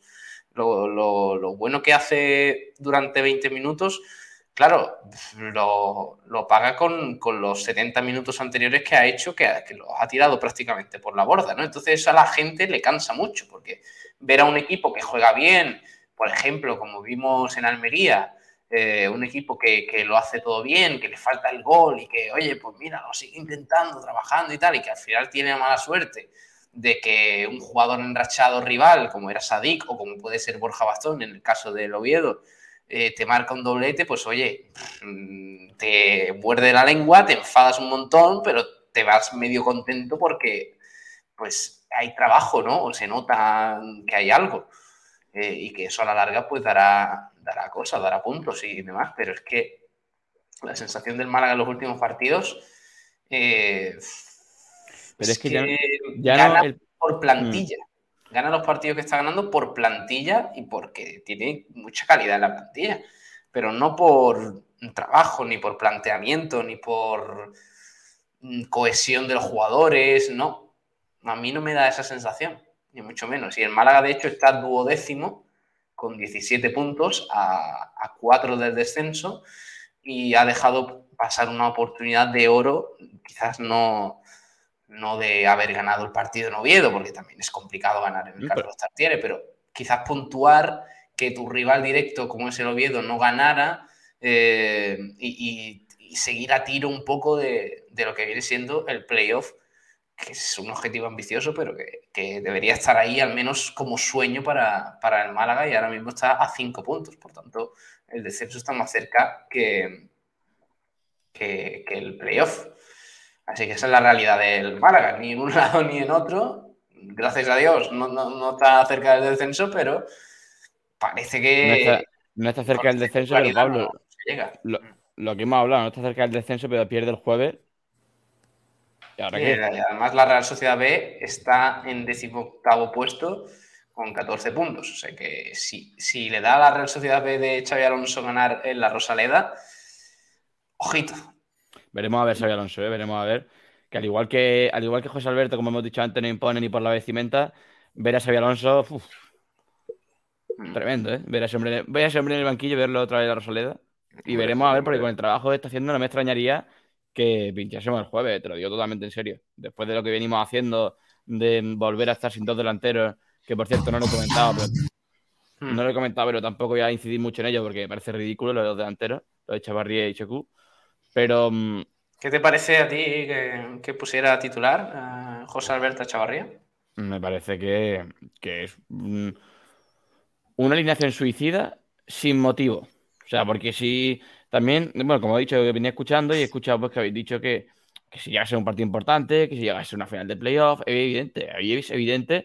Y tenemos el claro ejemplo, no sé si os acordaréis, de la final de Champions de 2014, que si me pone a Diego Costa y a los nueve minutos se tiene que ir.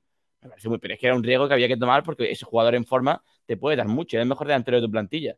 Pero en un partido, en la decimotercera jornada, contra el Real Oviedo, fuera de casa, que tampoco, si no estás proponiendo ya, no vas a proponer más por poner un delantero. Aunque y, encima pone centro después de que se vaya tu delantero más alto, pero eso ya es otro cantar. Pero poner a ese jugador sin necesidad, titular con los defensas frescos, para que, porque si lo pones al final, si lo pones cuando quedan 20 minutos, tiene, cuenta con ese plus de que tiene menos desgaste, pero lo pone a la par que el resto y es que me parece suicida realmente poner a un jugador 45 minutos de primera cuando viene de una lesión como la que viene. me parece que no tiene cabeza.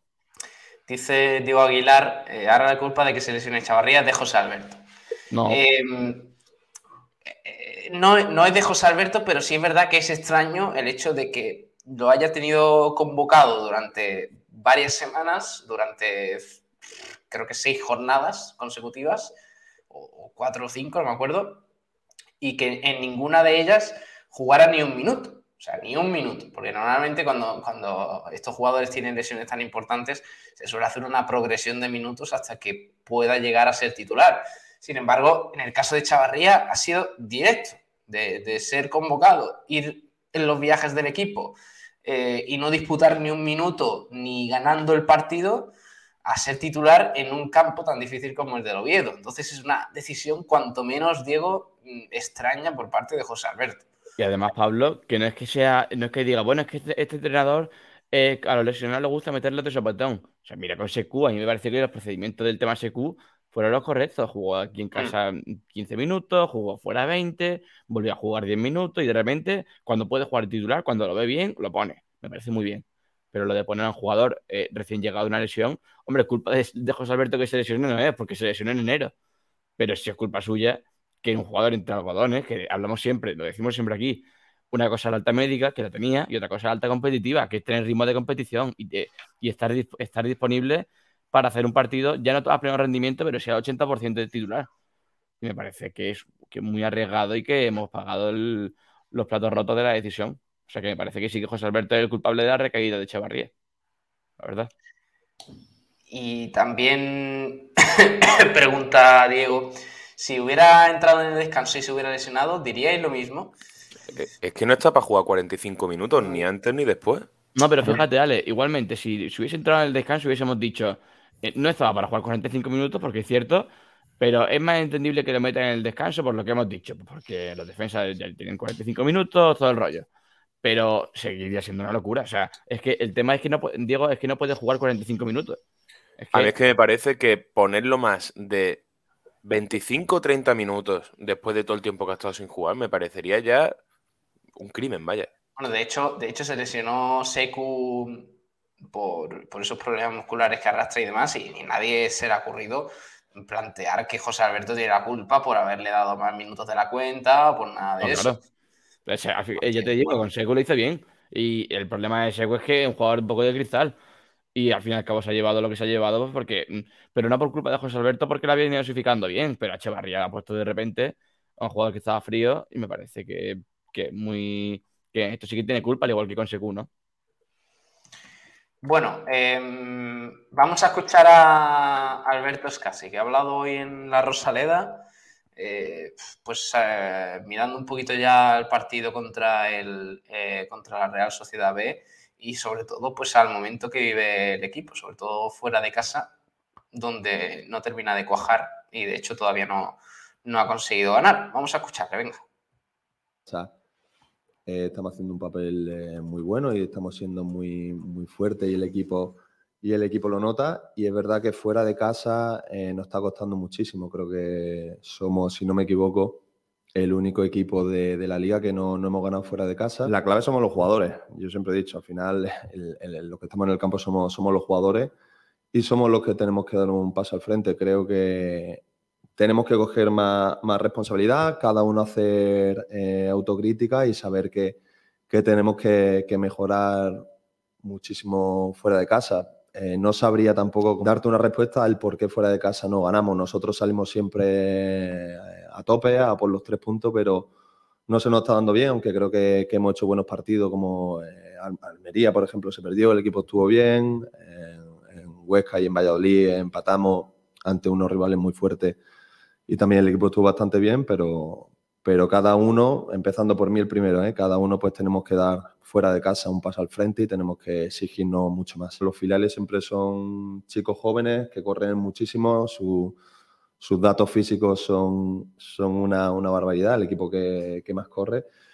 Y luego con balón pues tienen esa, esa capacidad también de, de generarte muchas muchas situaciones, ¿no? Sin duda aquí vamos a tener que, hacer un partido muy serio y cada uno estar súper super metido para, sacar la victoria ante un equipo que nos va a poner la cosa muy difícil. Creo que un equipo que tanto sin balón como con balón hace las cosas muy, muy bien, está muy bien trabajado, un filial muy, muy duro y tenemos que estar a tope y cada uno dar lo mejor de nosotros mismos. Él es un futbolista, em, como yo digo, de la calle, ¿no? Futbolista que, encara mucho, que tiene un regateador nato, ¿no? Que tiene uno contra uno buenísimo. Yo pienso que ya los, equipos, bueno, de hace ya varias jornadas, pues ya lo están conociendo, un jugador que, que, que está haciendo un inicio de temporada buenísimo y pues mucho lo quieren, lo quieren parar y, de la forma que lo están haciendo para mí yo creo que se están pasando, ¿no? Porque el, pobre, el pobre tiene el tobillo, lleva ya tres partidos arrastrando eh, molestias eh, desde el Huesca en, el tobillo y, bueno, sobre todo yo lo que le comento a, a, los, árbitros dentro del campo es que, que, lo, que lo protejan, ¿no? Se lo decía allí en Huesca que empezó todo, que, que la primera entrada que le hacen se le va, el, juego va al tobillo. Y al final, pues eso los árbitros lo tienen que proteger porque si no, pues se van a cargar al, jugador, ¿no? Me queda esta temporada, más, otra más y de momento sigue todo igual. Aparte de malagueño, soy, soy malaguista. Para mí era un sueño venir aquí, un sueño que, ya he cumplido y siempre estaré eternamente agradecido al, al club por todo. Oye, está mm, Kevin especialmente quemado ¿eh? con el tema de, las entradas y de hecho el otro día, tras el partido contra el Oviedo, eh, compartió una historia de Instagram de, Tomás García, creo que era, el cómico malagueño, y se hizo eco de, eso, de, el hastío también de, la afición malaguista, de cuántas patadas tiene que recibir Kevin para que los árbitros se tomen en serio el acoso que está recibiendo en el campo, Juan.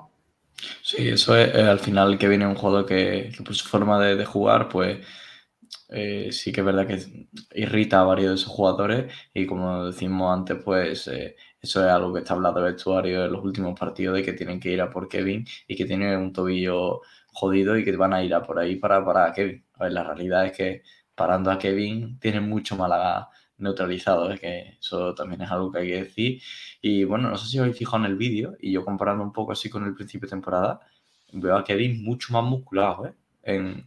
Desde piernas hasta, hasta torso, todo lo que viene siendo el cuerpo, lo veo mucho más fuerte que al principio de temporada, y creo que eso es algo también importante, porque todo lo que sea tener musculación, pues previene un poco el poder eh, tener lesiones de cierto tipo. Hmm.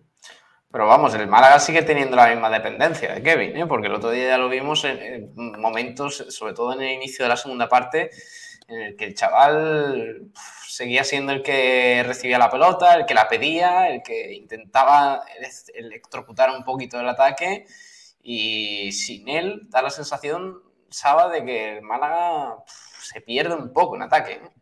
De que se pierde y al fin y al cabo lo que no le quito nada de razón a lo que dice Juan. Eh, si para Kevin para mucho Málaga, eh, pasa un poco, fíjate, como con Unicaja, ahora después hablaremos ya en Unicaja en detalle, pero cuando Jaime Fernández estaba genial, de repente el Barcelona para Jaime Fernández y anula Unicaja. Eh, no sé quién para Jaime Fernández, con Kevin pasa un poco igual, al fin y al cabo, eh, lo hemos hablado antes, en un planteamiento muy lineal de José Alberto, muy gris, muy monótono, pues coge el balón Kevin en una línea y en vez de hacer lo que se espera que haga el Málaga, tira un recorte y tira. O, bueno, ya lo vimos cuando entró contra el Lugo, teniendo el tobillo inflamado, coge el balón y le pega. Y no sabemos cómo eh, puede hacer eso con el tobillo así. Entonces, eh, a mí me parece que, mm, que también hay que ser un poquito más justo con el chaval en cuanto al tema arbitral. Me parece que casi hace muy bien como capitán y como, y como jugador veterano hablar con los árbitros para que traten de protegerlo, porque se lo van a cargar, literalmente. Y me parece que es, mm, debería ser sancionable las entradas que le hacen al chaval y me parece que el Málaga sin Kevin, o sea, lo de depender de un jugador de 20 años, decíamos que antes que Roberto estaba verde, gracias a Dios que Kevin no está verde, porque si estuviese verde yo no sé qué haríamos sin, sin Kevin, pero ya no últimamente, o sea, es que el primer partido de liga, el Málaga se lo tiene en ataque con Kevin, contra el Mirandés. Eh, Los siguientes partidos en casa, eh, gracias a Kevin, en Huesca y en todos los... Es que me parece tremendo depender de un jugador de 20 años, de ver lo que se le ocurre. No sé, Sí. Sí, sí, completamente. Es una, es una bestialidad por parte de Kevin y también una mala noticia para el Málaga el hecho de, tener tanta dependencia de, un chaval tan y más que nada le están pillando un poquito. Claro, es que más que nada, Pablo, la, eh, fíjate, la Real Sociedad B quizá no, porque son también chavales, em, son más jóvenes quizá, pero eh, llega a Cartagena, le dejan dos meses fuera a Kevin y ¿qué hace el Málaga? Fin y al cabo, Paulino está proponiendo, eh, está intentando tomar la rienda. Me parece que em, está teniendo también liderazgo y peso en ataque el jugador cántabro. Pero aparte de ellos, ¿qué hacemos si, si Kevin no está? Ya vimos un partido sin Kevin y es cierto que Brandon lo hizo bien en banda, pero le falta mucho al Málaga y le faltan muchas ideas. Y el día que falte Kevin, que seguramente tendrá que faltar porque hay que tiene 20 años y no puede jugar 42 partidos, el Málaga está muy, muy fastidiado. Bueno, vamos a, terminar ya de, hablar del Málaga. Mañana volvemos eh, con más temitas, más actualidad y sobre todo ya mirando a ese próximo partido del jueves contra la Real Sociedad AP, que por cierto viviremos aquí en, directo en Sport Direct Radio. Y justo después del partido, cuando ya termine el, el, encuentro, ya hayamos escuchado o ya hayamos tenido ese post partido en directo, pues arrancaremos aquí en, en para repasar un poquito lo que ha dado de sí el, partido.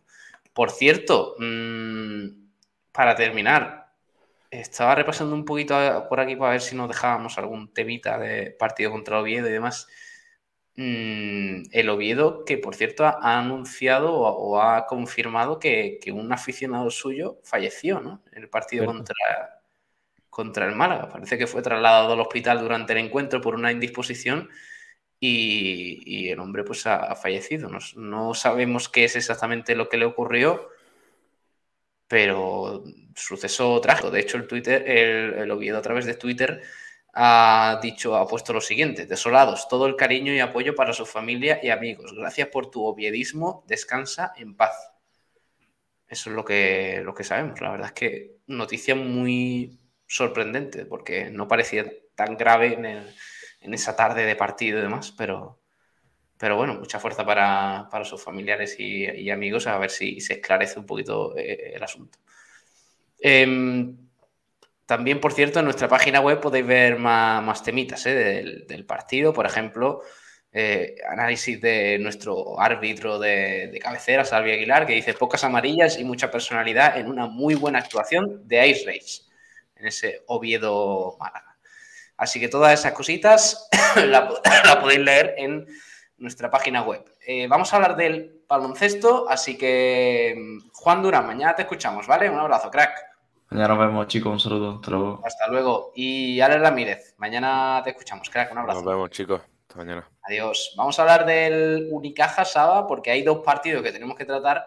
El primero, a mí el que más, al menos el que, el que más me, me importa, es el del sábado. Moraván Andorra, Unicaja y derrota muy dura para el Unicaja, 83 a 74 racha de tres derrotas consecutivas en Liga Endesa, que es la competición más importante para el Unicaja, y sobre todo por cómo se dio. Un equipo rival, en este caso el Moraván Andorra, que se pone empatado eh, a tres victorias con el Unicaja y que prácticamente vapuleó al equipo de Cachicares en el tercer cuarto, que fue donde se decidió todo.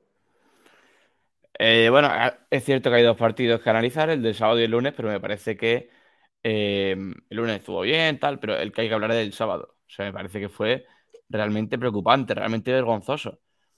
Al fin y al cabo, te vas, eh, me parece que fue al segundo cuarto, te vas a la mitad del partido 38-37, te vas con uno arriba. Y al fin y al cabo, eh, lo estábamos comentando en la retransmisión, que también lo, vivimos aquí el partido, lo mejor que tenía Unicaja el resultado, pero es que después de ese, de ese descanso, Pablo, parcial de 19 a 0. Sí. O sea, 19 puntos a 0 Moraván Andorra. Eh, porque es cierto que el tercer cuarto empezamos dando Unicaja, se puso 42 igual, el 42-41, 19 puntos a 0. Se te va el partido, pero te deja sin ninguna opción. Además, el tercer cuarto, que tampoco te deja margen para reaccionar. Y es muy complicado remontar un 19 a 0 cuando estás empatado. Y es que me pareció un equipo sin alma, un equipo que no tenía idea en ataque, que no tenía seriedad en defensa, que no tenía solidez, que no tenía. No, no, no hacía no salían los bloqueos, no salían las continuaciones, no salía nada. Y me pareció que fue. Al peor, quizás, al peor Unicaja de, Casimiro, ¿no? De esta última. Fíjate, quizás sí, quizás aparte del tercer cuarto sí. Es que veía un equipo en ataque desalmado, literalmente. Buscando tiros de tres que además fallaron sin ningún sentido. Que por cierto, otro día en la victoria contra el Dijon también fallamos varios tiros de tres liberados. Y me parece que hay que, que, hay que incidir en eso, pero eso ahora después. Me parece que un equipo muy gris eh, e indolente. Quizá en el tercer cuarto. de la Liga Endesa, visita al Moraván Andorra. En el primer cuarto, 23-15 para el conjunto andorrano, 8 de ventaja para los locales y el Unicaja, pues que remontó en el segundo cuarto, 14-23. Digamos, se igualó un poquito el parcial, 37-38 al descanso. Incluso en el comienzo del, segundo, del tercer cuarto, el Unicaja metió dos puntos que le hizo ponerse 37-48, recuerdo. Pero a partir de ahí lo que dice, lo que dice Sabatel, un parcial de 19 puntos para el Moraván Andorra, que le hace terminar el tercer cuarto con una ventaja de 62 a 48 en el tercer cuarto y ya pues en el último cuarto con una ventaja de 14 puntos. El Unicaja es verdad que remontó un poco con ese 21-26, pero finalmente... Fíjate que yo creo que más maquilló maquilló el partido. Al fin y al cabo, y ese quizá un problema, o sea, acabar el partido perdiendo de, no sé si fueron de 11 o de 9, maquilla lo que es el resultado porque me parece que es tremendo, pero realmente tremendo el tercer cuarto. O sea que, em, al fin y al cabo, el tercer cuarto eh, vale partidos. Y como tú decías, la competición importante, es la competición en la que se tiene que centrar Unicaja y por mucho que tú el segundo, el último cuarto lo ganes de 5, el segundo cuarto lo ganes 14-23, no se puede. eh, y eso que el primer cuarto fue flojo. Y lo decimos en la retransmisión, Unicaja siempre después, de, después del descanso da mejor cara, a ver qué hace Unicaja después del descanso. Además que se ido con uno arriba, sin saber cómo, pero se ido con uno arriba, pero de repente llegó al equipo a una segunda mitad que está caracterizando a los de Casigaris, que el griego, no sé, no sé qué dirá en el descanso, pero parecía que, que sabía motivar a los jugadores y que sabía enchufarlo en el descanso para salir a la segunda parte. Pero es que no, no fue increíble. Parece que le dijo algo para que jugasen peor porque realmente el ataque de Unicaja fue muy preocupante. Muy, muy preocupante. Pues el Unicaja con estas tres derrotas consecutivas en Liga Endesa se pone décimo con eh, tres triunfos, cinco derrotas y un panorama bastante complicado, ¿no? Sobre todo por la sensación de inseguridad que deja lejos del Martín Carpena, porque en el otro lado de la moneda o la otra cara mm, tenemos la versión del Unicaja en el Carpena de, de ayer en esa siguiente jornada de, la Basketball Champions League, donde es líder absoluto del grupo, porque claro, es bastante superior al resto de, de equipos. Eh, y victoria muy contundente en el Carpena por 83 a 54 en un partido, pues prácticamente redondo, pero en el que quizás eh, el, el, equipo se sobró un poco, ¿no? Por momentos, casi 30 puntos de diferencia. Hombre, al fin y al cabo lo necesitaba Unicaja, necesitaba la afición vivir un partido así. Tampoco se le da mucha importancia porque ya te digo, si hubiese sido en Liga Andesa se hubiese valorado más. Al fin y al cabo la Champions lo que tiene que hacer Unicaja es ganar todos los partidos de fase de grupos. Y sí que es cierto que, bueno, a pesar de que el, el primer cuarto creo que se marchó un punto abajo, eh, hubo una, una, racha de Unicaja, no sé si fue 17-2 o, o, algo por el estilo, que es que iba muy sobrado Unicaja y se notó. Y al fin y al cabo estábamos comentando al principio del partido que el Dijon es el equipo que podía pelear el líder de la Unicaja. Así lo pensábamos, a pesar de que verde contra el Labrio, el Dijon, pero me pareció un equipo en defensa nulo. O sea, realmente Unicaja hacía lo que quería sin hacer un gran partido. Ojo, no hizo mal partido, lógicamente, me pareció buen partido de Unicaja, pero no me pareció ni para ganar de 30 ni de 20. Parece que, mm. hizo mucho, que fue mucho de mérito del de, de Dijon, que acompañó con mucho cierto en el triple de Unicaja, un gran partido de Carlos Suárez, muy bien Rubén Guerrero del banquillo, y me pareció que, mm, que, se libró por individualidad y por triples en el principio del partido, después ya al final no se libró por nada, ganó de manera contundente, pero sí que es cierto que hubo factores que determinaron al principio del partido el, el desarrollo del mismo para llevárselo, ya te digo, muy sencillo, y hay que centrarse en ganar este fin de semana, que es lo importante. En el partido contra, contra el Moraván Andorra, el mejor fue eh, Alberto Díaz con 8 puntos y al final 15 de valoración entre rebotes, asistencias y demás. Eh, en esta ocasión, en el partido contra el Dijon, el mejor fue Axel Butet con Teórico, sí. de valoración, con 15 puntos, eh, 6 rebotes además y buena actuación del, del alero francés. Además, también, como dice, como dice Saba, pues eh, Carlos Suárez con 11 de valoración, con 6 puntos, cuatro rebotes, Jaime Fernández con 13 de valoración, Darío Brizuela con 14. Jaime Fernández, que por cierto, Pablo, preocupa que está muy fallón últimamente. ¿eh? Ya sabemos que el, el, tiro de tres no es lo mejor que tiene el jugador, pero estaba fallando el otro día y preocupa porque al fin y al cabo los primeros partidos que se ganan de liga son no. eh, por la Jaime dependencia. Hacía antes la similitud con Kevin y es que es cierto. O sea, al principio los primeros partidos eran que Jaime Fernández coja la bola y haga lo que quiera. Ahora está fallón lo está pagando Unicaja, también los rivales saben pararlo mejor últimamente y a ver cómo se, cómo se sigue dando durante el curso, pero uf. veremos a ver.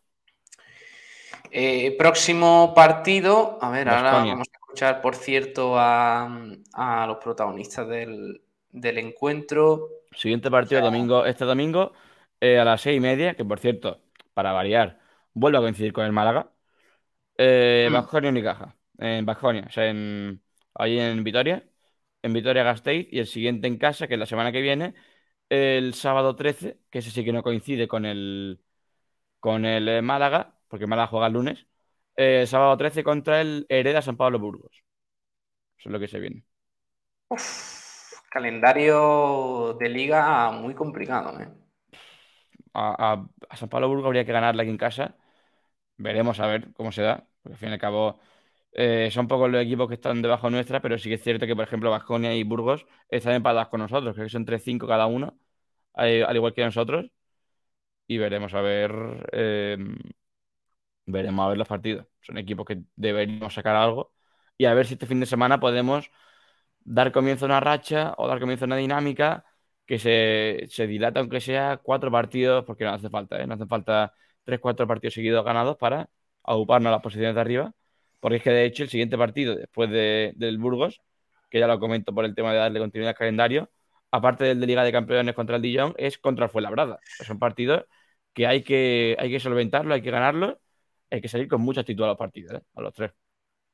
Mm, declaraciones de Katsikaris. Así vio el técnico griego el partido contra el Dijon de la Basketball Champions League en el, en el Martín Carpena. Vamos a escucharlo, venga. Mm, I really, uh, I really like, you know, the, the way, bueno, you know, si, si pongo mejor la versión en, en, español, pues yo creo que lo vamos a escuchar mejor. Espérate, a ver si lo puedo encontrar. We did a good job, you know, no, just uh, take care of, uh, of uh, sin entrenar, sin nada, de Ah, victoria, la reacción. Si quiere algo de traducción, de traductor. contento y tengo que felicitar a los jugadores por, por la victoria, la reacción eh, después de la derrota en Andorra y con pocas horas eh, sin entrenar, sin nada, de preparar el partido, muy buena mentalidad.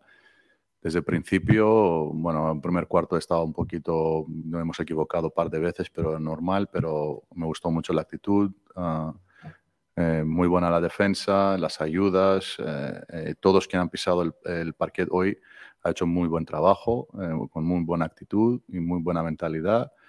Eh, contra un equipo que es bueno, si les dejas jugar, eh, que te puede hacer daño. Ah, entonces no creo que el marcador eh, refleja, digamos, la diferencia de los dos equipos, pero estábamos muy bien mentalizados hoy y tengo que felicitar al equipo y, y vamos muy contentos. Es el momento, mm, Saba, mira, lo estuve pensando el otro día de una temporada seria del Unicaja. Oye, sobria, no hace falta, no hace falta mm, llegar a la final de la Copa, ni, ni tampoco soñar con ganar la Liga Andesa, ni mucho menos, porque es un, es un objetivo utópico. Pero, oye, cumplir los objetivos mínimos con cierta Sí, con e- equipo, equipo cumplidor. Al fin y al cabo, que no. Sí, estar en No, Copa del. Rey, mm, dar una imagen digna, como joder, como lo hace el Valencia, como lo hace, bueno, el Vasconia quizás está en un eh, escalón superior. Eh, pero, macho, es que el Unicaja todos los años lo mismo. Ahora que si vamos a entrar en Copa del Rey, ahora que si no sé qué. Digo, esos son objetivos mínimos. El Unicaja, estamos hablando de, de- de uno de los equipos más grandes de España. No puede ser Sí, que todos los años con estas fíjate- irregularidades. Fíjate, Pablo, en la clasificación de la liga. Sí que es cierto que, por ejemplo, Vasconia empezaba como nosotros, 3-5, pero es que es cierto que hablando de Unicaja, que no es ni el mejor, ni el segundo, ni el tercero, ni el cuarto posiblemente. Eh, pero por historia reciente, Gran Canaria, Barça y Madrid primero y segundo, Gran Canaria tercero, Juventud cuarto, eh, UCAM Murcia quinto, que a UCAM Murcia le- les vencimos. O sea, me parece que son, son equipos que, ojo, sin, sin desprestigiarlo, el Lenovo Tenerife sexto, son equipos que sin desprestigiarlo, me parece que Unicaja debería estar ahí aupado. Me parece que no falta plantilla. Sí que es cierto que hay que hacer varios retoques, me parece que sí, porque al fin y al cabo hay jugadores que, que en los momentos importantes se, se vienen abajo, pero me parece que no hay tan mala plantilla como para estar como estamos. Me parece Mm. que hay que hacer cambios, hay que hacer retoques, hacen falta fichajes, se nota evidentemente y en, bastante, en varias líneas, pero de ahí a estar como estamos, uf, ya. Por cierto, dices. déjame recordar para la gente que nos esté escuchando que si os ponéis el frecuencia malaguista de hoy, de esta mañana, eh, podéis escuchar la entrevista a Pepe Pozas, ¿vale? Al exjugador del Unicaja, que ha dicho cositas muy interesantes en una entrevista aquí en directo con nosotros, así que muy, muy chulo. Y mañana lo escucharemos aquí en Blanqueazules, que hoy teníamos tanto que tocar, pues no, no hemos tenido tiempo, pero mañana tranquilamente vamos a escuchar a Pepe Pozas en esa entrevista que, que concedió a Frecuencia Malaguista esta mañana aquí en Sport Direct Radio. Así que os animo que si, sí. si no lo habéis escuchado, lo escuchéis. Sí. Están habiendo cositas guapas eh, últimamente por aquí con baloncesto. El otro día trajimos a Jaime Fernández, Sí. eh, hoy a Pepe Pozas, así que atentos los amantes del baloncesto para la siguiente semana porque están viniendo cosas guapas, la verdad. Sí, sí, se viene. De hecho, pronto vamos a tener un entrevistón. Así que cositas chulas. Y ya para terminar, mañana volvemos con más cositas, con esa entrevista a Pepe Pozas que vamos a desgranar aquí un poquito también en Blanquiazules. Y terminamos recordando los resultados de las Champions de hoy, que no lo he comentado al principio, quieres, te, Pero- los comento, te los comento yo que los tengo por aquí. Venga, Pues eh, mira.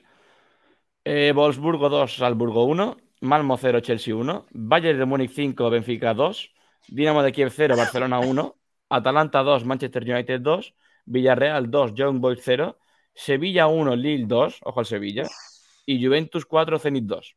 Ojo al Sevilla porque uf, último del grupo, ¿eh? con un grupo el bastante sencillo. Sevilla se pone último. No ha ganado todavía un partido, tres puntos. Y es preocupante porque es muy sencillo el grupo, ¿eh?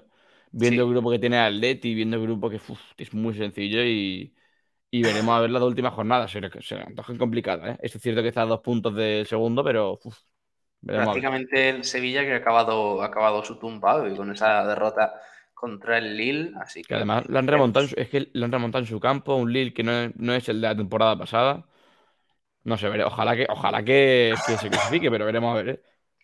El Lille, o sea, el Villarreal, perdón, por su parte, es líder del grupo F con siete puntos, los mismos que el Manchester United, que ha empatado en la visita al Atalanta. El Villarreal, en su caso, ha vencido en la cerámica por 2-0 al Young Boys.